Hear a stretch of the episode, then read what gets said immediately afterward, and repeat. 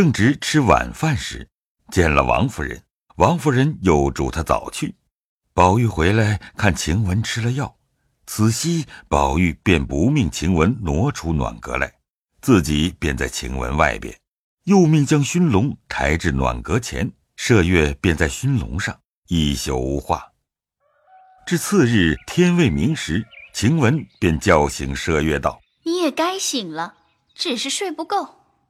你出去叫人给他预备茶水。”我叫醒他就是了。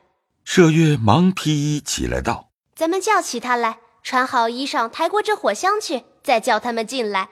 老嬷嬷们已经说过，不叫他在这屋里，怕过了病气。如今他们见咱们挤在一处，又该唠叨了。我也是这么说呢。”二人才叫时，宝玉已醒了，忙起身披衣。麝月先叫进小丫头子来，收拾妥当了。才命秋文、谭云等进来，一同服侍宝玉梳洗毕。麝月道：“天又阴阴的，只怕有雪，穿那一套毡的吧。”宝玉点头，及时换了衣裳。小丫头便用小茶盘捧了一盖碗建莲红枣汤来。宝玉喝了两口，麝月又捧过一小碟法制紫姜来。宝玉噙了一块，又嘱咐了晴雯一回，便往贾母处来。贾母犹未起来，知道宝玉出门，便开了房门，命宝玉进去。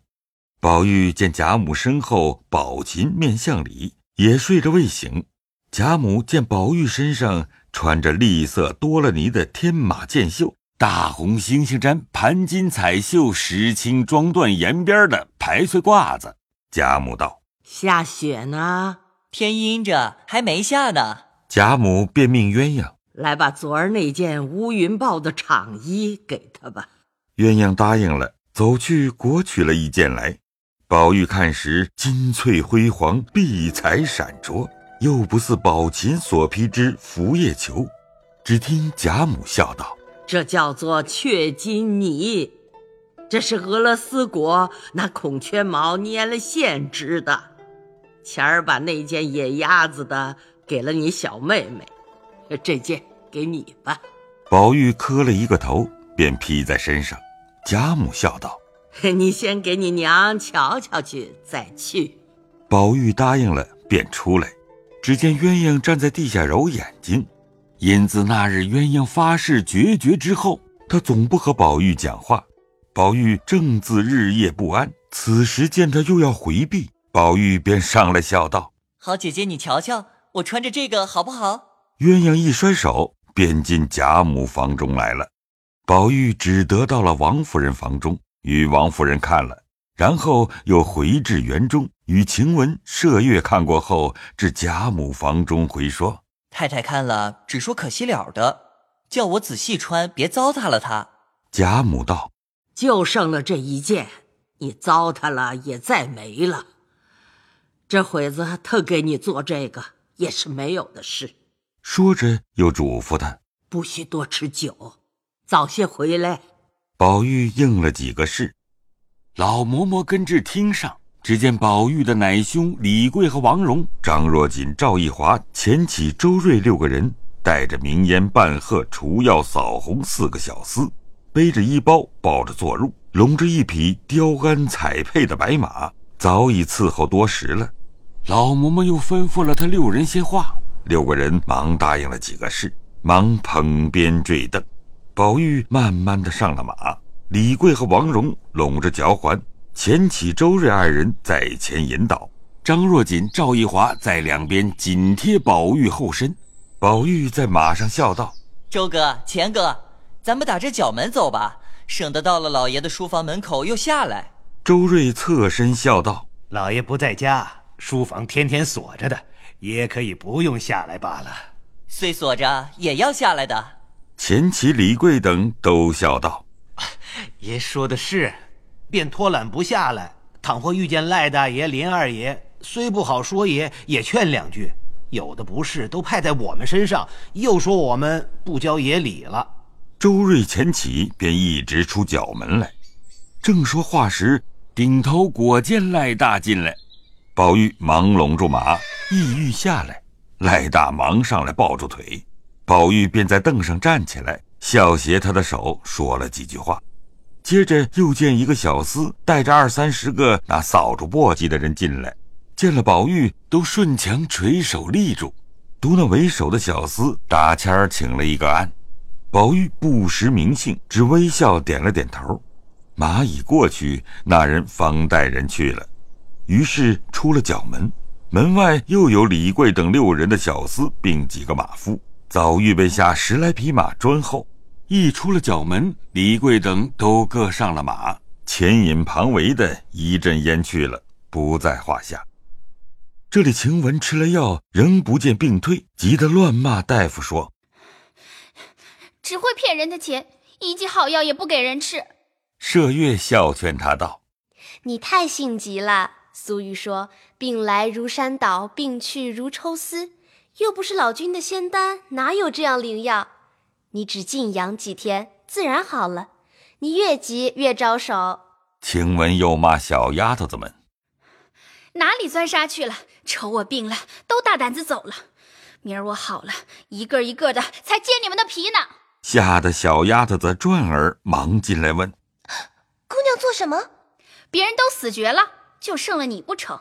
说着，只见坠儿也进来了。晴雯道：“你瞧瞧这小蹄子，不问他还不来呢。”这里又放月钱了，又散果子了，你该跑在头里了。你往前些，我不是老虎吃了你。坠儿只得前凑，晴雯便冷不防欠身一把将他的手抓住，向枕边取了一丈青，向他手上乱戳，口内骂道：“咬着爪子做什么？拈不得针，拿不动线，只会偷嘴吃。眼皮子又浅，爪子又轻，打嘴线似的，不如戳烂了。”坠儿疼得乱哭乱喊，麝月忙拉开坠儿，按晴雯睡下，笑道：“才出了汗又作死，等你好了，要打多少打不得？这会子闹什么？”晴雯便命人叫宋嬷嬷进来，说道：“宝二爷才告诉了我，叫我告诉你们，坠儿很懒，宝二爷当面使他，他拨嘴不动；连袭人使他，他背后骂他。”今儿务必打发他出去，明儿宝二爷亲自回太太就是了。宋嬷嬷听了，心下便知镯子事发，阴笑道：“虽如此说，也等花姑娘回来知道了再打发她。”晴雯道：“宝二爷今儿千叮咛万嘱咐的，什么花姑娘、草姑娘，我们自然有道理。你只依我的话，快叫他家的人来领他出去。”麝月道：“这也罢了，早也去，晚也去。”带了去，早清静一日。宋嬷嬷听了，只得出去唤了她母亲来，打点了她的东西，又来见晴雯等，说道：“姑娘们怎么了？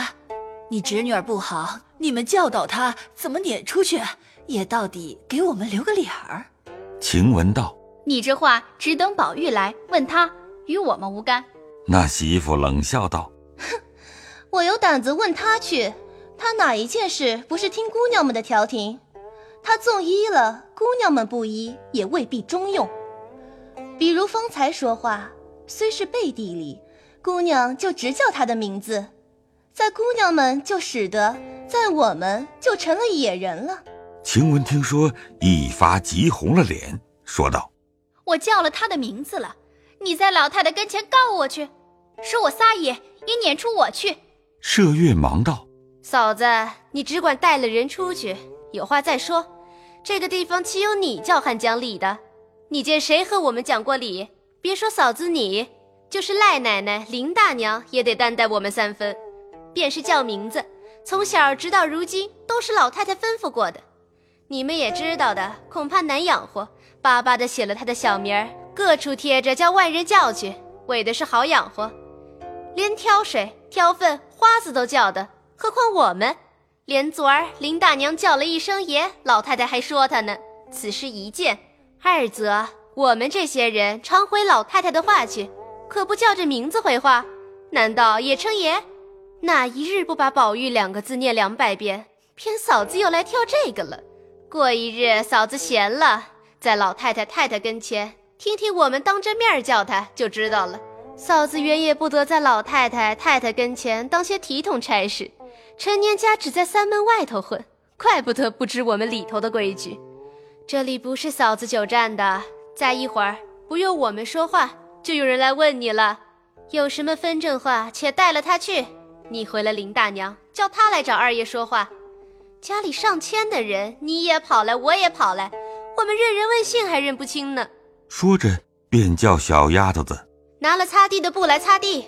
那媳妇听了，无言可对，亦不敢久立，赌气带了坠儿就走。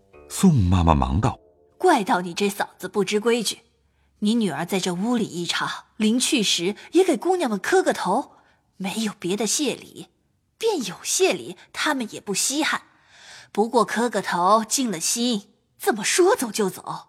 坠儿听了，只得翻身进来，给他两个磕了两个头，又找秋文等，他们也不睬他。那媳妇唉声叹气，口不敢言，抱恨而去。晴雯方才又闪了风，着了气，反觉更不好了，翻腾着掌灯，刚安静了些，只见宝玉回来，进门就唉声跺脚。麝月忙问缘故。宝玉道：“今儿老太太喜喜欢欢的给了这个褂子，谁知不妨后金子上烧了一块幸而天晚了，老太太太太都不理论。”一面说，一面脱下来。麝月瞧时，果见有指头大的烧眼，说：“这必定是手炉里的火蹦上了。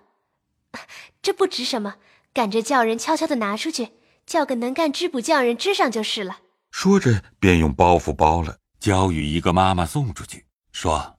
赶天亮就有才好，千万别给老太太太太知道。婆子去了半日，仍旧拿回来说：“不但能干织补匠人，就连裁缝绣匠并做女工的问了，都不认得这是什么，都不敢揽。”麝月道：“这怎么样呢？明儿不穿也罢了。”宝玉道：“明儿是正日子，老太太太太说了，还叫穿这个去呢。偏头一日烧了，岂不扫兴？”晴雯听了半日，忍不住翻身说道：“拿来我瞧瞧吧，没那个福气穿就罢了，这会子又着急。”这话倒说的是。说着，便递与晴雯，又移过灯来，仔细看了一会儿。晴雯道：“嗯，这是孔雀金线织的。如今咱们也拿孔雀金线，就像借线似的借密了，只怕还可混得过去。”麝月笑道。孔雀线现成的，但这里除了你，还有谁会接线？说不得，我正命罢了。这如何使得？才好了些，如何做的活？不用你歇歇遮遮的，我自知道。一面说，一面坐起来，挽了一挽头发，披了衣裳，只觉头重身轻，满眼金星乱蹦，时时长不住。若不做，又怕宝玉着急，少不得恨命咬牙挨着。便命麝月只帮着拈线，晴雯先拿了一根比一比，笑道：“这虽不很像，若补上也不很显。这就很好，哪里又找俄罗斯国的裁缝去？”晴雯先将里子拆开，用茶杯口大的一个竹弓钉牢在背面，再将破口四边用金刀刮得散松松的，然后用针认了两条，分出经纬，一如界线之法。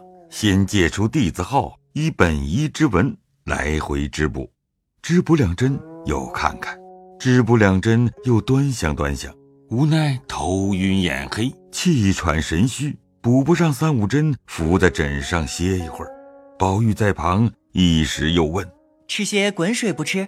一时又命：“哎，歇一歇。”一时又拿一件灰鼠斗篷替他披在背上。一时又命拿个拐枕与他靠着，急得晴雯央道：“小祖宗，你只管睡吧，再熬上半夜，明儿把眼睛抠漏了，怎么处？”宝玉见他着急，只得胡乱睡下，仍睡不着。一时只听自鸣钟已敲了四下，刚刚补完，又用小牙刷慢慢的剔出绒毛来。麝月道：“嗯，这就很好，若不留心，再看不出的。”宝玉忙要了瞧瞧，说道：“真真一样了。”晴雯已嗽了几阵，好容易补完了，说了一声：“ 补虽补了，到底不像，我也再不能了。”哎呦了一声，便身不由主倒下了。要知端地，且听下回分解。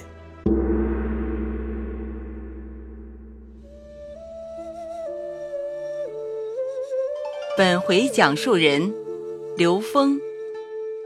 贾母由曹雷扮演，尤氏由张文婷扮演，王熙凤由赵蓉蓉扮演，贾宝玉由乔志浩扮演，晴雯由张月扮演，麝月由吕佳怡扮演，平儿由陈瑞杰扮演，薛宝钗由王冰田扮演，林黛玉由达一茜扮演。